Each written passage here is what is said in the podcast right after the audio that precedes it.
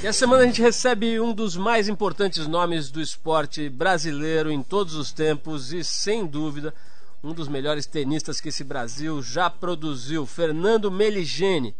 Ele está afastado há cinco anos das competições profissionais e disputou semana passada o Tour of Champions, um torneio que reúne nomes consagrados do tênis mundial, onde ele pôde jogar mais uma vez contra adversários do nível de Jaime Onsins e de Pete Sampras. E o Fininho, como ele é chamado, vem aqui hoje para falar sobre tênis, mas também para falar sobre a vida dele, sobre aposentadoria, sobre casamento, sobre a época em que ele virou apresentador de televisão, sobre as Marias Raquete e um monte de coisa bem interessante. Fininho, Fernando Meligeni com a gente hoje aqui. E ainda hoje aqui no programa a gente vai mostrar trechos da conversa que a nossa equipe bateu com a Anelis Assunção, cantora da nova geração que vem se destacando no meio musical e que é filha do gênio da música brasileira, o Itamar Assunção. Bom, para começar o programa a gente abre com música a banda The Kings, que se formou em 63 lá em Londres. E apesar de ter ficado conhecida pelas suas brigas e pelos conflitos internos, ela atravessou a década de 60, 70 e 80 com um trabalho muito consistente, muito importante. Essa banda terminou em 96. Em 2004, eles tentaram uma reaproximação, mas um incidente com o guitarrista Ray Davis que tomou um tiro na perna ao perseguir assaltantes em New Orleans, e também com o vocalista Dave Davis, que teve um derrame, elas acabaram com as esperanças de retorno da banda.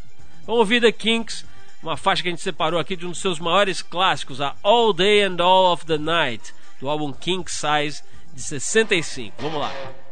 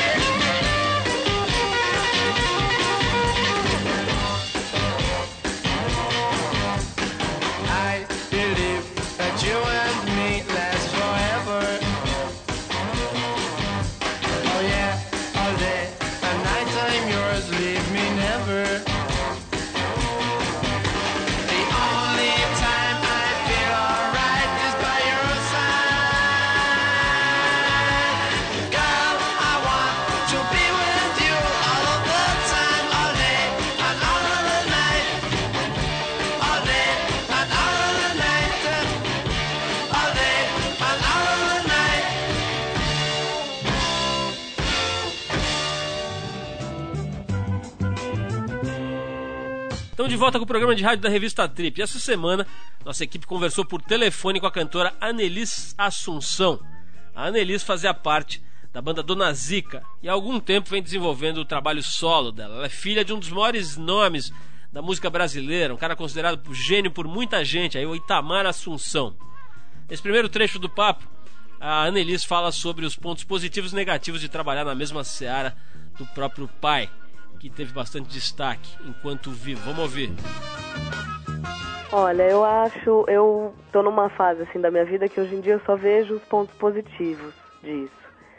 Além de, das portas é, que se abriram, né? Eu acho que além disso, eu tenho, né, eu tive um pai que me deu, acho que a melhor educação que eu poderia ter tido, fora do, de qualquer de qualquer, independente de qualquer que fosse a minha escolha. Né? Meu pai me criou e me educou para ser uma pessoa melhor, né? O que eu, a minha preocupação maior hoje é é manter né, no, dentro do, do meu duelo que eu acredito que eu mantenho com ele, essa ser cúmplice, sabe? E, e, grata pelo que eu tive, pelo que eu aprendi, né? E com puta medo de decepcionar, assim. Ele é a pessoa que mais me preocupa. É a última pessoa que eu gostaria de decepcionar. A gente está conversando hoje com a Anelisa Assunção, cantora e filha do músico Itamar Assunção. Nesse segundo trecho, a Annelise conta sobre o show que ela faria com a cantora Zélia Duncan aqui em São Paulo no ano passado. No dia da apresentação, a Zélia teve um problema no Rio e não conseguiu chegar a tempo. A Annelise teve que segurar a bronca sozinha e ainda satisfazer as pessoas que tinham ido lá para ouvir a Zélia Duncan. Vamos ver. Foi muito engraçado, porque tava tudo certo, beleza, vamos fazer o show juntos, legal. Aí tira a música, não sei o que, conversa, ensaia. Estamos lá passando som, era sete horas da noite, o cara vira pra mim, o produtor lá, e falou, meu, ela não vem. Eu falei, você tá brincando? Tipo, os ingressos já estavam esgotados há duas semanas. Eu falei, meu Deus, e agora? Cancela o show, não cancela? O cara falou, meu, não, não cancela. A gente fala para as pessoas, quem quiser ir embora pode ir, faz que se responsabilize e tal. Se você quiser fazer o show, vamos fazer. Falei, bom, tô aqui, tá todo mundo aqui, preparei tudo isso, sabe, para isso vamos fazer o show. E foi muito louco, porque é, o público, né, só tinha parente, meu. Né, não é meu primeiro show sozinha. Podia ter algumas pessoas que conhecem a Dona Zica e tal, mas certamente, né, 95% do, do, do público era dela. E foi muito legal, porque ninguém foi embora. E ficaram até o final e curtiram o show. Isso foi uma coisa muito bacana. Foi ótimo, assim, essa coisa de internet é boa, que a gente logo fica sabendo da repercussão, assim, muita gente me procurou no MySpace e tal, e dizer que foi, que não que só tinha escutado aquela música no disco dela. Então, é, né, são, são elos mesmo, né? Isso é louco. Isso é mistério da vida, vai entender. Bom, a gente conversou com a cantora Anelisa Assunção. Se você quiser saber mais sobre o trabalho dela, conferir algumas fotos e ainda ver um vídeo dela tocando no seu estúdio, acesse o www.revistatpm.com.br que lá tem um material bem completo sobre a garota. Bom, daqui a pouco tem o tenista Fernando Meligeni aqui no programa, mas antes a gente abre mais um som. A gente separou agora a cantora de jazz Madeleine Perru, que embora tenha começado na década de 90, lembra bastante as divas da década de 50 e 60. A música é I'm Alright, do disco Half the Perfect World, de 2006. Depois da Madeleine, tem o Fernando Meligênio, fininho, batendo um papo bem legal aqui com a gente. Vamos lá.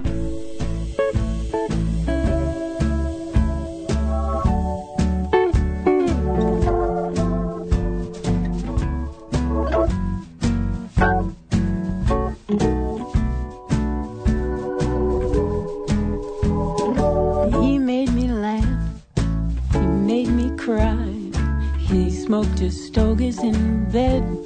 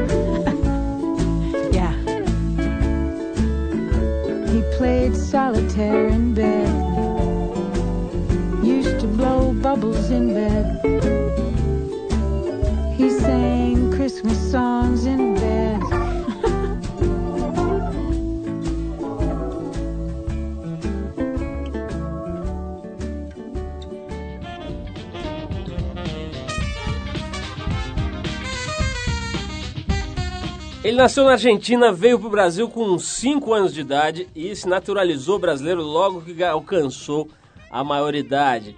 E também as suas maiores, mais importantes conquistas no esporte. Ele começou como jogador de futebol, na verdade, mas foi como tenista que escreveu seu nome na história do esporte nacional. Ele começou jogando tênis aos 8 anos, já morando no Brasil, e com influência importante da irmã Paula. E logo o esporte virou paixão absoluta e profissão. Aos 10 anos, ele já faturava seu primeiro título e aos 16, já com o apelido de Fino, que o acompanha até hoje, voltou para a Argentina para treinar e tentar entrar no seleto grupo dos 10 melhores tenistas juvenis do mundo. Dois anos depois, ele voltava aqui para o Brasil, no primeiro lugar do ranking com o expressivo título do Orange Bowl de Miami, considerado o mais importante torneio juvenil de tênis do mundo. A vitoriosa carreira profissional começou em 1990, já naturalizado brasileiro. Durante os 14 anos atuando como profissional, ele acumulou três títulos da ATP, Associação de Tênis Profissional, uma medalha de ouro nos Jogos Pan-Americanos em 2003, em Santo Domingo, uma semifinal em Roland Garros em 99, um quarto lugar nas Olimpíadas em Atlanta em 96 e com a marca de 10 anos consecutivos entre os 100 melhores tenistas do mundo. Tá bom pra você? Estamos falando, já deu pra sacar, do Fernando Meligeni, mais conhecido como Fininho, que além de ter todo esse currículo como tenista, ainda foi apresentador de televisão e é sem sombra de dúvidas uma das figuras mais carismáticas do esporte nacional. Fininho, muito obrigado pela sua presença aqui. Fazia tempo que a gente estava querendo te trazer, agora conseguimos. E é muito legal a gente poder bater um papo com você sobre a tua carreira e sobre agora, né? Depois de encerrar a carreira profissional, as coisas todas que você tem feito. Seja bem-vindo. Obrigado, um grande prazer falar com você, Paulo. E realmente estava esse namoro tava tava duradouro, né? Vai, não vai, mas agora vai ser um prazer a gente fazer esse programa juntos aqui. Fininho, eu vou começar falando da, dessa fase atual agora. Depois a gente fala das glórias todas e não são poucas, né? Mas como é que é, cara? Deve ser complicado, né? Você vive aquela vida incrível ali de adrenalina, de treino, de aquela metabolismo permanentemente acelerado, né? Em todos os sentidos. E de repente, um belo dia, você chama a imprensa, pega o boné e vai embora, né, cara? Você fala, olha, pessoal, tchau, valeu, foi ótimo, mas agora eu vou virar um cidadão comum, né? Isso deve ser bem difícil. Eu não sei se você trabalhou aí com algum apoio psicológico, mas não deve ser brincadeira isso aí, né? Não é fácil, não. É... Na hora que... Isso não, lógico que não é uma decisão na hora, assim. Hoje eu acordei e falei, ah, eu vou parar de jogar. Eu sempre tive na cabeça que no dia que eu perdesse um pouco daquela daquela vibração, daquele olhar na, na, quando você acorda e fala assim, nossa, eu sou jogador de tênis, começasse a, a se apagar essa chama, já estava começando a chegar a hora. 2003, em 2001 eu tive um, uma, um alerta assim, opa, já não tenho mais aquele, aquela motivação tão grande para treinar, para viajar tanto. A gente viaja quase 30 semanas por ano, é muita coisa. E aí consegui ficar mais um tempo, graças a um treinador novo que eu mudei, de treinador com, com o Henriquinho. E depois, em 2003, eu comecei a perceber que realmente eu, eu amava jogar tênis, amava o circuito, mas eu não queria estar 30 semanas, queria uma família, queria viver um pouco mais, queria fazer outras coisas. E eu, devagarinho, fui pensando. E aí, foi quando acabou né, o Pan-Americano, eu falei, é, vou jogar o Pan-Americano e paro. Mas é uma decisão muito complicada, Paulo. É muito complicado mesmo.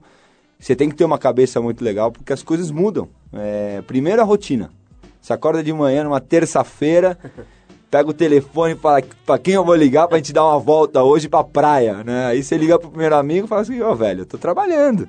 Ah, é verdade. Às quatro da tarde você liga pro cara, ou senão você vai almoçar com o cara às três horas da tarde fica aí mais um pouco. Fala, não, tem que voltar pro escritório. É, fala, é verdade, eu não preciso mais, né? Ou, lógico, você vai mudando tua, os teus horários, mas você tem que você tem que começar a se adaptar de uma outra maneira. Agora, me diz uma coisa, e o aspecto físico? A gente está falando da questão psicológica, mas tem um, um, aspecto também que deve ser pesado, que é o seguinte: você passa a vida inteira trabalhando fisicamente de um jeito que é completamente diferente do resto da população, né? Treinamentos intensivos, tecnologia aplicada ali e tal. Um belo dia você avisa o seu corpo e fala, ó, agora deu relaxa né pode ficar à vontade quer dizer isso você é, tem esse meta, essa essa característica fisiológica de ser magro né pelo apelido as pessoas que não te conhecem já devem ter uh, uh, saber né que você é um cara magro e tal mas deve acontecer mudanças também no no corpo. Como é que você lidou com esse aspecto aí depois de parar? Não, eu, não, eu nunca parei totalmente, né? É lógico que você já não tem mais a responsabilidade de trabalhar, de, de treinar, de acordar e, e seguir teu, o teu dia a dia. Mas é, continuo fazendo algumas coisas que me obrigam a estar tá mais ou menos em forma. Então, é, e fora que o atleta ele não consegue parar totalmente, né? Ou é uma corridinha aqui, é um futebolzinho ali, um tênis também que você bate uma bola, mas seu corpo começa a se moldar. Eu acho que demora um tempo para ele. Primeiro ano é uma delícia separar. Você até pede, você fala, hum, acordar para fazer alguma coisa? Hum, não vou não. Agora, depois de uns dois anos, um ano e meio, teu corpo começa, você começa a se sentir muito mais sonolento, muito menos vontade de fazer as coisas. Aí você começa a perceber que a falta é do lado físico. Vamos falar um pouquinho do começo da história, agora que a gente falou do final da carreira profissional, né? É, vamos falar um pouquinho do começo. Eu falei aqui na, na introdução da entrevista que a sua irmã foi a principal influência. Como é que é? Ela te encheu o saco pra você jogar? Como é que era essa história aí da Paula? É, a Paula tinha, tinha, tem cinco anos a mais do que eu e ela jogava. Quando a gente veio pro Brasil, é, aquela coisa de, de, de, pessoas que vêm de outro país, normalmente não tem ninguém, não tem amizade, é, o, o, o hall de amigos é muito pequeno.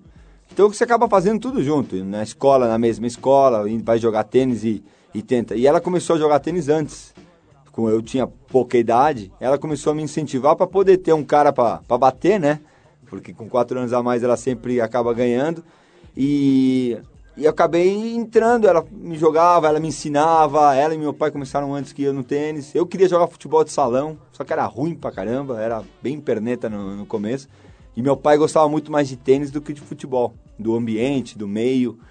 E acabei sendo meio que influenciado. Sempre ela ia tomar aula, me levava, batia nos últimos 10 minutos.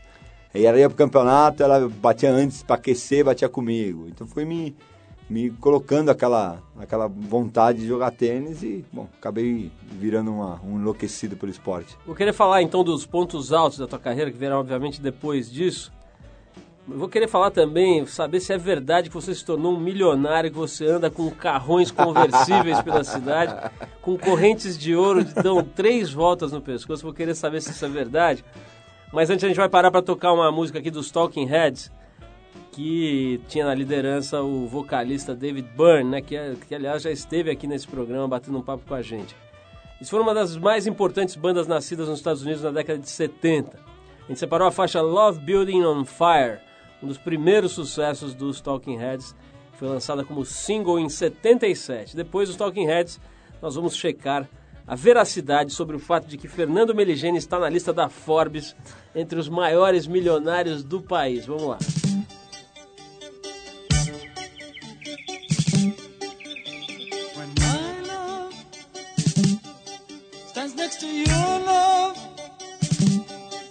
I can't love it's not love.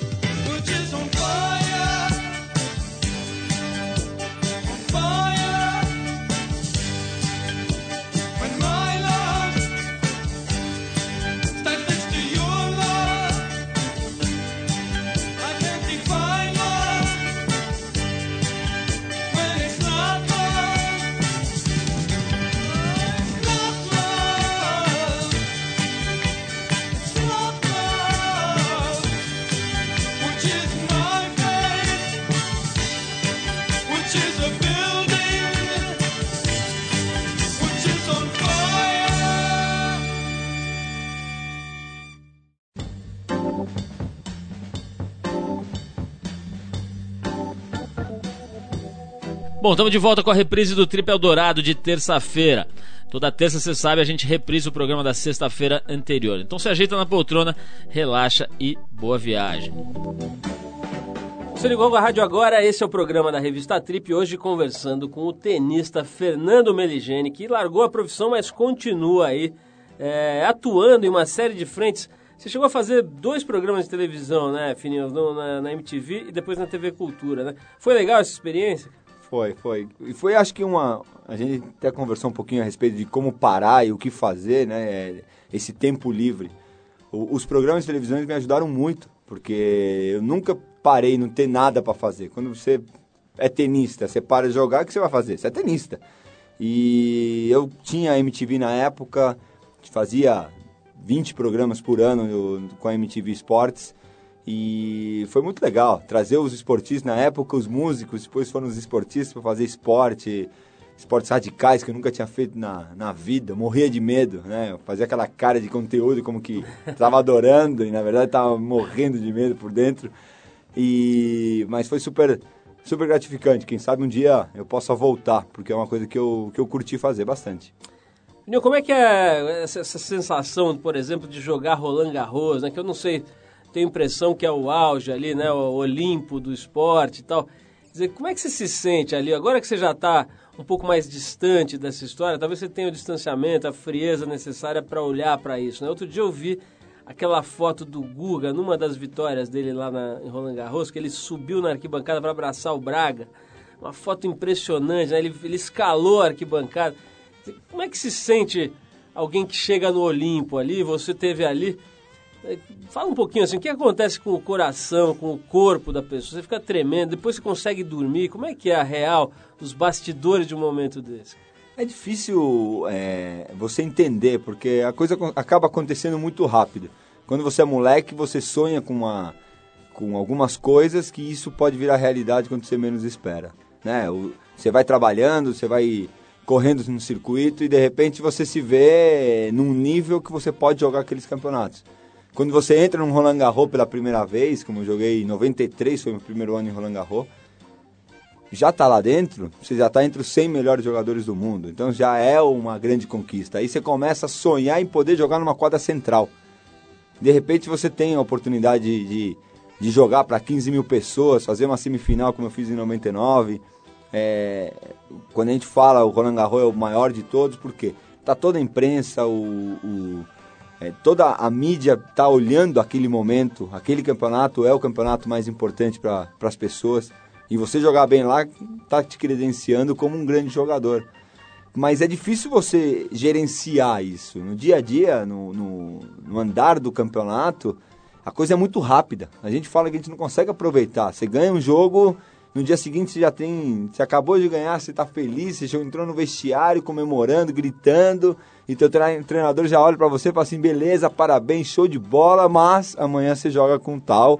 Então começa a se focar pro jogo que, seguinte. Então você fala: pô, velho, mas deixa eu aproveitar o dia de hoje, vamos comemorar, vamos sair para tomar um, uma, uma Coca-Cola, mas pelo amor de Deus, me deixa eu comemorar 15 minutos. Não, não, fica centrado aqui, porque senão amanhã você perde. É muito rápido o, a vida do tenista no dia a dia. Mas ao mesmo tempo é uma, uma adrenalina que a gente estava falando no começo do programa. É duro você viver sem. Né? Mas a gente está é... falando de campeonato e jogo, Fininho. É, aquele teu jogo contra o, o chileno lá, o Marcelo Rios, dá para dizer que foi o jogo mais importante da tua carreira? Ou teve algum outro? Qual que você acha que foi assim o momento em que você falou, porra, não é que eu jogo bem essa, esse negócio aqui? teve dois pontos que. dois jogos que, que marcaram muito minha carreira. Várias vitórias, mas dois jogos que marcaram. Esse, nessa saída de quadra, falando, nossa, como eu jogo bem, realmente vale a pena tudo, todo o esforço que eu faço, foi quando eu ganhei do Sampras em Roma. Né? Ganhei 6-3, 6-1, no número 1 do mundo, em Roma, que é um Super 9, que é um campeonato super grande. E você fala, nossa, eu sou capaz de fazer isso, né? O jogo contra o Rios foi uma coisa muito é, mental, muito tinha muita coisa envolvida, né? Além de ter que jogar bem, porque ele era um ex número um do mundo, e ele também estava abandonando as quadras naquele dia, eu estava parando de jogar, era meu último jogo. Eu tinha certeza absoluta que se eu ganhasse ou se eu perdesse, eu parava de jogar naquele dia. Então, é, quem não quer sair por cima? Quem quer sair com uma derrota no último jogo? ninguém. Então era, pô, match point contra, 40 graus, quadra lotada, sabendo que todo mundo no Brasil tá te vendo, dia dos pais. Então tinha tanta pressão, Pressão. medalha, né? Eu tinha quase conquistado a medalha na Olimpíada de Atlanta em 96, fiquei em quarto lugar e não levei nada pra casa. Então você fala, pô, de novo, cara. Aí o cara tá match point, você fala, de novo, bater na trave, meu, não pode ser. E aí acontece o que aconteceu. Então, são duas sensações diferentes. Difícil de você querer comparar uma com a outra. Agora, Fininho, vamos ao assunto que não quer calar. Onde estão os dólares? Você ganhou jogo pra caramba, ganhou campeonato pra caramba. Quer dizer, deu pra encostar o burro na sombra, comprar carros conversíveis, gastar com cassinos e mulheres ou não? Não, não, cara. eu- Realmente, primeiro que eu não tenho é, essa, essa visão assim de, de carros e material, Joias. e joias, secando. Eu fiz o meu pé de meia, graças a Deus eu, tenho uma, uma, uma vida tranquila, é, acabei de casar, então acaba, acaba perdendo muito da, da, da grana que você, né, só de com festas e, e apartamentos, você já gasta bastante, uma boa parte do teu dinheiro. Mas não, a gente, eu vivo, sempre vivi, eu venho de uma família que meu pai, a maioria das pessoas não, não sabem, meu pai foi um grande fotógrafo brasileiro, mas argentino brasileiro, mas ele era, ele trabalhava numa quitanda na Argentina. Então vem de uma de uma formação de que cada cada coisa é importante. Então é, ele sempre me colocou que não o, o dinheiro é uma coisa para você usufruir, para você poder viajar, para você poder curtir, para você não precisar trabalhar das 8 da manhã às 8 da noite. Mas, por exemplo, se você quiser ficar sem trabalhar até o resto da Não. vida, dá ou não? Vai ter que pegar no Eu pesado. não sou um? Vou ter que trabalhar, tem que ter três programas de rádio, dois de televisão. até- Vamos, vamos falar de um outro negócio que eu acho interessante, que é o seguinte: todo mundo só fala bem do Guga, né? O cara parece que é o anjo, o santo, ele é bonzinho, ele, ele é fofo, é não sei o quê. Ele deve ter alguns defeitos, não é possível. Você é um cara que talvez seja um dos que melhor conhece aquela pequena criança. Então me diga o que, que tem de mais chato em Guga Kirten, por favor, fale a verdade. Olha, primeira coisa, os caras falam, uma coisa legal ou ruim de você ser famoso. O cara canta mal pra caramba e todo mundo fala que ele canta bem. O cara não sabe tocar violão, os caras saem na, na mídia que o cara toca violão. O cara não sabe surfar. Porque no meu pouco que eu sei de surf, eu sei que ele não surfa nada. E os caras, não, porque o surfista Gustavo Kirten. Eu falei, meu. Então é. Você começa a dar risada. O na- pior é que falam que ele é bonito e também. É bonito, né? Pelo amor de Deus, né? Vamos, vamos deixar quieto, né? E. Não, o Guga é um cara. É um cara muito.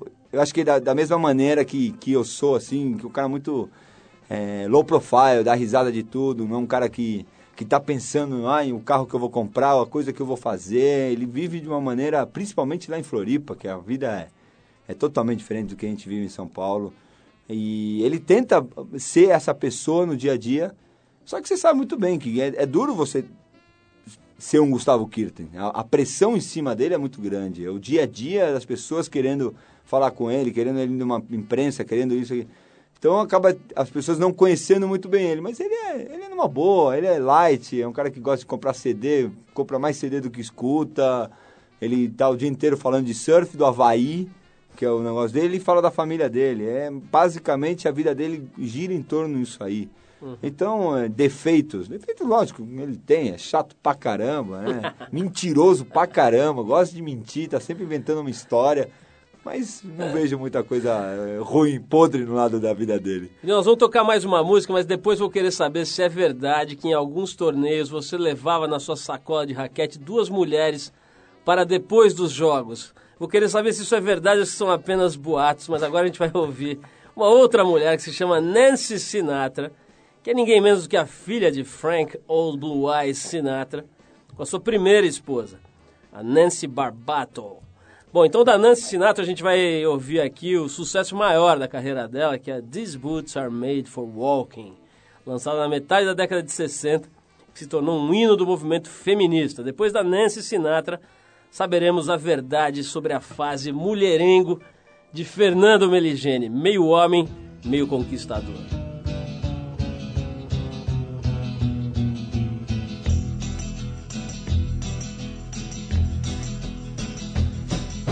You keep saying you got something for me. something you call love, but confess. You've been a messin' where you shouldn't have been a messin'. And now someone else is getting all your best. These boots are made for walking, and that's just what they'll do. One of these days, these boots are gonna walk all over you.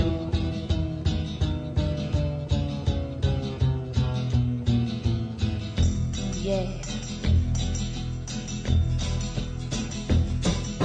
You keep lying when you ought to be truthing. And you keep losing when you ought to not bet.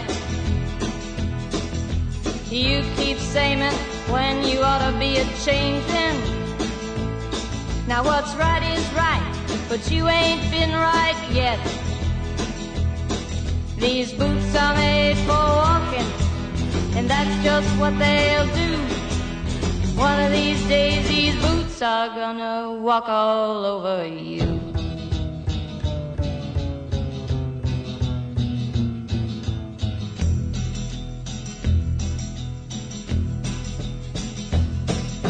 You keep playing where you shouldn't be playing. And you keep thinking that you'll never get burned.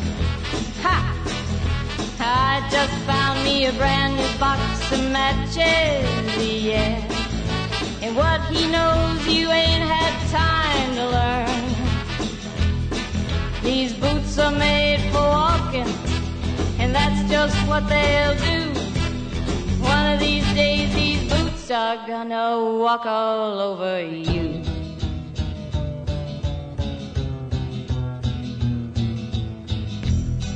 Are you ready, Boots? Start walking.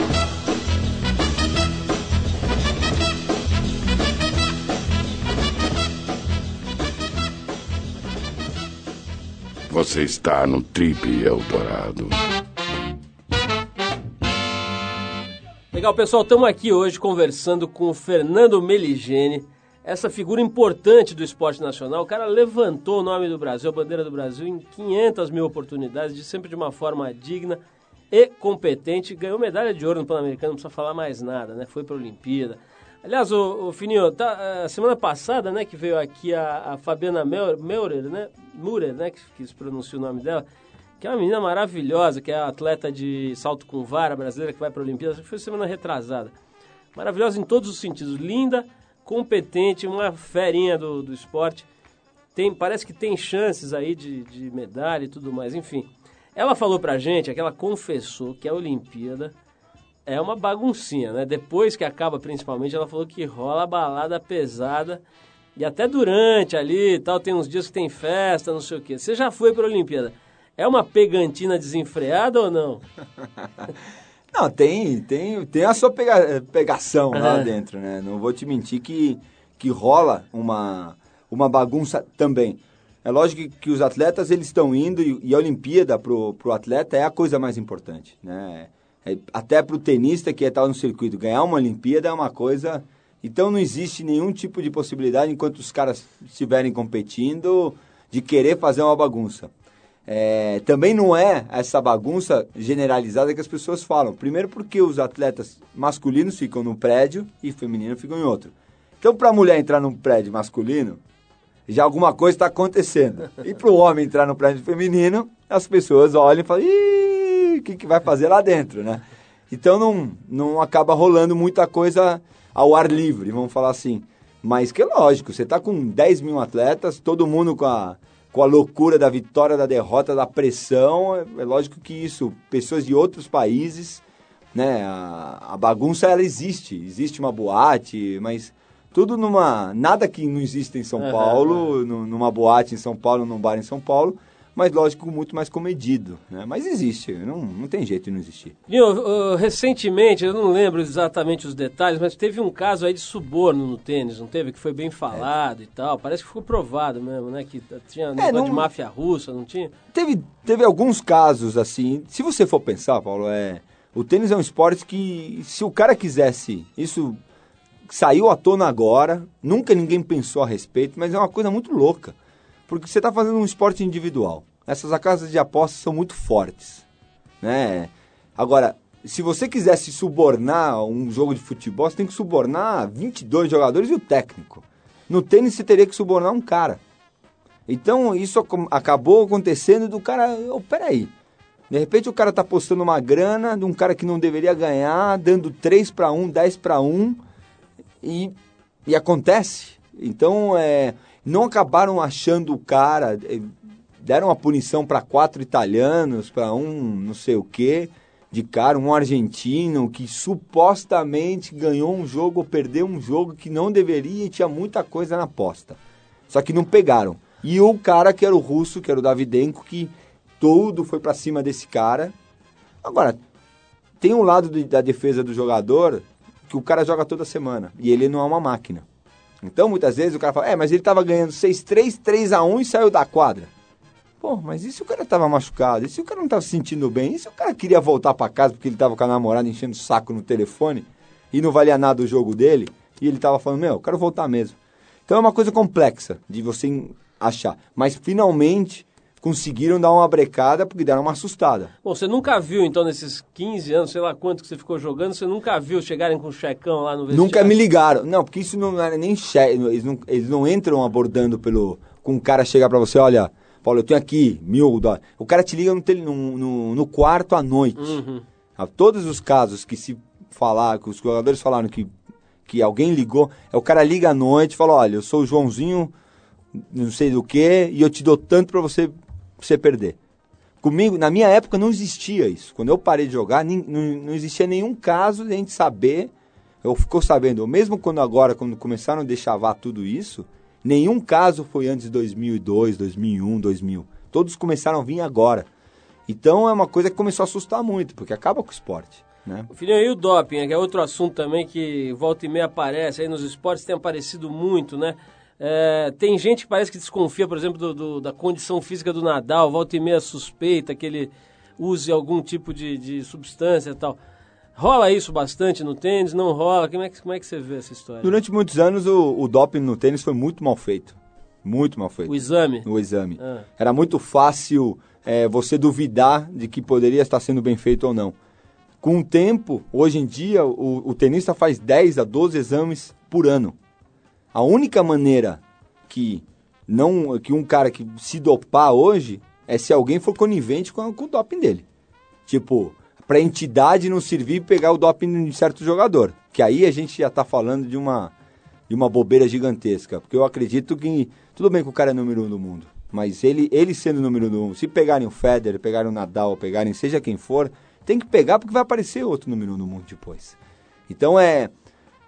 O doping hoje ele é muito restrito. Tanto que, eh, falar, eh, meu, a gente não pode tomar Naldecon, Tilenol, nada. Você tá gripado e você não pode tomar nada.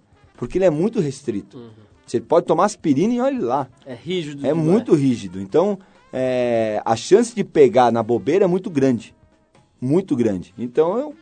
Mas que existe, existe. Isso em todos os esportes existe. Filhinho, fale-me sobre as mulheres. Dizem que você carregava mulheres na sua raqueteira, na sua sacola ali. Tinha uma parte que tinha uma, uma- era uma parte refrigerada, onde se acondicionava duas loiras, dava um pouquinho de Gatorade para elas não morrerem de sede. E após os jogos você as soltava ali. Fala, mas brincadeiras à parte, tinha uma mulherada ali enfurecida que ia atrás de vocês ou na sua horta não chovia tanto assim? Quem pegava tudo era o Guga, cara. O cara ganhava mais jogo, como que eu ia pegar, né? Aí é a lei da vida, né, cara? Mesmo eu sendo violãozinho. muito mais bonito que ele, ele... mais modesto. Mais modesto também, ele, ele arrancava... Ah, eu acho que no tênis, pelo menos, não existe tanta Maria Raquete como existe Maria Chuteira, ou Maria Skate, ou Maria Prancha, sei lá como chamam. Maria Parafina. Maria Parafina. No tênis não, porque é difícil. É lógico que, que muita gente acaba não, não entendendo que existe o, o jogador, o atleta e o, e o cara, e, o e a, mulherada gosta de um glamourzinho, de repente, pra ir em cima de um cara ou do outro. Mas eu sempre fui muito reservado, cara. Eu nunca viajei com mulher pro circuito, sempre deixei uma coisa muito profissional dentro da minha casa. É, Na sacola só raquete. Na sacola só raquete, cara. sacola só raquete, fotinho da namorada quando existia e olhe lá. E, bom, e vamos parar de falar porque hoje eu sou um homem casado. Ô, ô, Vininho, na- no- o teu currículo é absolutamente invejável, né? Você tem uma semifinal de Roland Garros, quarto lugar na Olimpíada, campeão pan-americano, 10 anos consecutivos entre os 100 melhores tenistas do mundo. Pô, pra ficar aqui no ranking do Pinheiros, o cara já sua a camisa, cara. O nego já sai tudo orgulhoso, né? Que entrou no ranking, como é que é? Um, né? Tem Quadra 1, quadra quadra um, 2. tá. Pergunta é a seguinte: pelo fato de você nunca ter conseguido ser número um do mundo como profissional, você acha que você teve o reconhecimento, a- o prestígio, a grana, etc., merecida por esse currículo tão grande? Ou você acha que aqui no Brasil, se o cara não é o número um, não tem a, a- a- atenção e o prestígio que merecia? Eu acho que, o, que o- que o brasileiro ele não é bobo. É lógico que ele quer sempre ter o, o- o número um. Eu tive um reconhecimento, às vezes, até maior do que meus próprios resultados. Meus resultados são expressivos? São. Mas a minha, a- o carinho das pessoas, da mídia e o espaço que eu tenho, ele é gigante. Muitas vezes até com muito maior de que atletas brasileiros que conquistaram mil coisas a mais do que eu, né, em outros esportes. É, só que aí você entra no lado também do ser humano, do carisma, é, da atenção que você dá para as pessoas, da atenção que você dá para a mídia. Eu acho que o atleta, e isso eu aprendi muito em casa, assim, não adianta você querer ser o melhor atleta, o melhor tenista do mundo, 10 melhores do mundo, se você não vai trazer todo você atrás. Você tem que ser um cara legal, você tem que ser um cara exemplo. Se você está querendo ser um tenista e um atleta, você sabe que você tem uma responsabilidade muito grande. Eu comentava isso com a Carol, com minha esposa, que é duro. De repente você está comendo num restaurante, conversando sobre um assunto importantíssimo, e um cara do nada vem e te pede um autógrafo e de uma maneira até às vezes agressiva. Tipo, "Pô, me dá um autógrafo aí. É tua obrigação você me dar um autógrafo agora. E ela sempre me fala, pô, Fernando, mas você sempre sorri, dá o autógrafo pro cara, devolve, se tiver que xingar depois, você xinga pra dentro e você continua conversando. Por quê? Eu assim, é, porque eu assinei um contrato quando eu virei uma pessoa pública, que isso faz parte da é do preço que está dentro de você. E eu tenho consciência disso. Que eu não tenho culpa, mas poderia ser muito mais escroto e ah, não quero dar, eu estou almoçando agora não. Mas o cara não vai entender. E você só tem o, o reconhecimento das pessoas por causa disso. E não adianta você só ser bom jogador ou ser só legal. É uma junção das duas coisas. Fininho, se você tivesse que apontar dois nomes dos tênis masculino brasileiro pra gente prestar atenção, quais seriam esses jovens? Um já tá fazendo bonito, que é o Thomas Bellucci, que é um garotão, tem 20 anos, já tá 65 do mundo. Tá jogando. Quando eu saí de casa para vir para cá, tava 5 a 5 no quinto, no segunda rodada de Wimbledon, então um garoto que tá jogando muito bem. E que é um garoto centrado, tem, tem, tem toda uma estrutura bem feita por trás. Um outro garoto que eu gosto de ver jogar, ele chama o, o Feijão, que a gente chama João Souza, que é um garoto que treina no Rio com meu ex-treinador, com o Pardal, Acioli, é, que também tem boa pegada, gosta de treinar, gosta de trabalhar. Só que tênis é, é uma loucura. Ninguém esperava que o Guga fosse ganhar Roland Garros em, em 97. É, e o cara nem, nem que ele fosse número um do mundo. Muito menos eu que virasse 25 do mundo com um tênis que eu jogava quando era moleque. Então é, se o cara trabalhar, ele pode chegar. Nil, pra gente terminar, eu ouvi dizer, minhas, as mesmas fontes que me disseram que você carregava mulheres na sua sacola, Uhum. disseram que Boa, você vai lançar um livro. Essa é verdade, pelo menos? Essa é verdade. Em setembro, a gente, eu vou fazer um, tô fazendo um livro junto com o André Kifuri. Eu escrevi, ele está reescrevendo em cima. Ah, são 18 histórias de circuitos de bastidores que está sendo lançado pela Ed Ouro. Vai estar nas livrarias do Brasil inteiro. Vai ser legal. Eu conto. Aí sim eu conto um pouco mais de bastidores. Tem uns capítulos que são mais picantes. Que tipo, um dos capítulos é Eu Nunca Fui Santo, que faz, fala todas as, as bagunças, as- não bagunças generalizadas, não sei que nada, não vão esperando uma coisa assim, mas brigas dentro do circuito, Você não, é- com... você não era exatamente a Amy Winehouse do tênis, né? Não, não, eu tava longe disso, né? Escute o teu blog, parece que é muito engraçado. Que, que blog é esse? É o blog do Fininho, né, que fica no, no portal UOL. E eu conto histórias de tênis, histórias minhas, é, bastidores. Às vezes eu comento tênis, jogos de tênis junto com, com os caras, faço promoções. Escrevo quase que todo dia, no mínimo cinco a seis vezes por semana eu escrevo. Tem um público mais do que é, fiel lá dentro, mais de duas mil pessoas por dia entram no, no blog, é, a média, assim. Então é, é super gostoso porque você vai interagindo com uma galera que gosta do, do teu esporte, gosta de tênis e gosta de mim. Pneu genial, acho que deu pra gente ter uma conversinha aqui pro público que nos ouve, te conhecer um pouco melhor e saber dessa carreira genial, né? Como deve ser legal ser atleta profissional, né? Deve ser realmente uma dádiva, né? Porque além de você estar sempre com saúde, você está vivendo uma realidade intensa, né? Quer dizer, não é aquela coisa que projeta para o futuro, você está ali inteiro. Então, parabéns por essa escolha de vida, por esse desempenho todo, por ter levado a bandeira do Brasil tão alto, né? 25 do mundo, campeão pan-americano, enfim, vai longe. Aí se eu ficar falando aqui, a gente vai invadir o próximo programa. Se eu falar todas as vitórias deste jovem chamado Fernando Meligeni. Meligeni, obrigado mais uma vez. Adorei. Vamos ver se a gente conversa de novo aqui. É legal voltar aqui no programa daqui, sei lá, uns seis meses, a hora que for lançar o livro, enfim, a gente combina para você vir aqui contar mais das suas estrepolias. Legal? Obrigadíssimo. Valeu, um abraço. Ó, vamos tocar aqui uma música pro Meligene, para todo mundo que está ouvindo a gente, que é da banda Long Beach Dub All Stars, que foi formada em 97 pelos caras que sobraram daquela banda Sublime. Depois da morte do vocalista e guitarrista do Sublime, que chamava-se Brad Nowell, ficaram esses caras que formaram o Long Beach Dub All Stars. A música é Listen to DJs, de um disco chamado Wonders of the World, Maravilhas do Mundo, de 2001. Eligene, brigadíssimo e vamos de Long Beach Dub All Stars.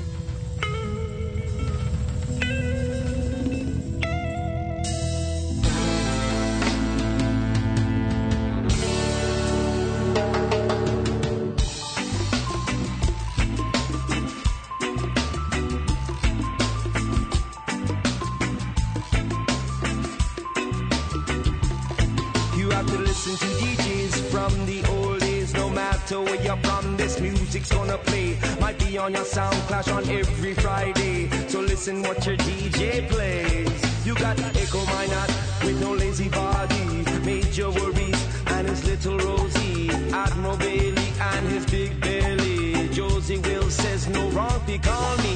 King Kong sings a song called Trouble Again. Wayne Smith, Peter Metro, and Charlie Chaplin. Early B, Coco T, and Brigadier Jerry. Tiger, Papa Son, and Mr. Wilton Irie. Matt Cobra sings Flex. It's time to have sex. Tristan Palmer and entertainment. King Yellowman plays on Blueberry Hill. Mega Bantan and some boy have to. You have to listen to DJs from all the old days. No matter where you're from, this music's gonna play. Might be on your radio every Sunday. So listen what your DJ play.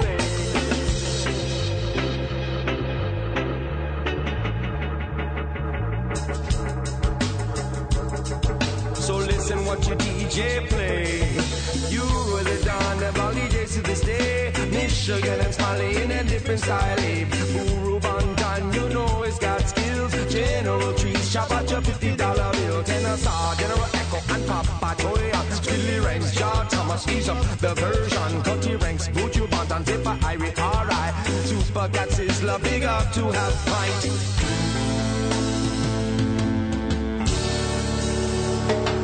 You have to listen to DJs from across the globe because this type of music it will never on your radio every Sunday, so listen what your DJ play. You gotta listen to DJs from across the globe because this type of music it will never go old. Might be on your radio every Sunday, so listen what your DJ play.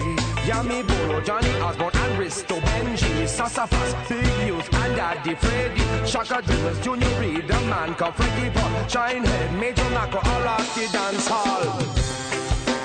Rock the dance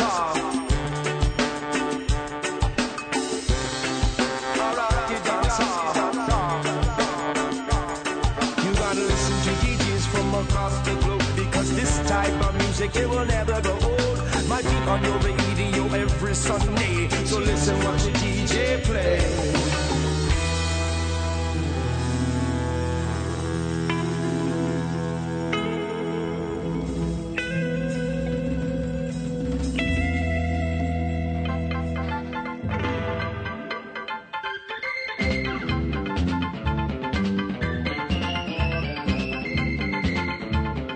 pessoal, a gente vai ficando por aqui. O Trip Eldorado é uma produção da equipe da revista Trip, em parceria com a Eldorado FM, que é a rádio dos melhores ouvintes. A apresentação é de Paulo Lima com participação excepcional e esporádica de Arthur Veríssimo. Coordenação de Endrigo Kiribras. Produção e edição Alexandre Potashev. Para falar com a gente é só escrever para radio@trip.com.br ou entrar no www.tripfm.com.br, onde você pode dar sugestões de músicas e de convidados. Vai encontrar um arquivo para escutar e baixar para o seu tocador de MP3, diversos programas nossos aqui de várias épocas, enfim, um site bem completo. Na sexta às 8 da noite a gente volta com mais um Trip Eldorado inédito. Um abração e até lá.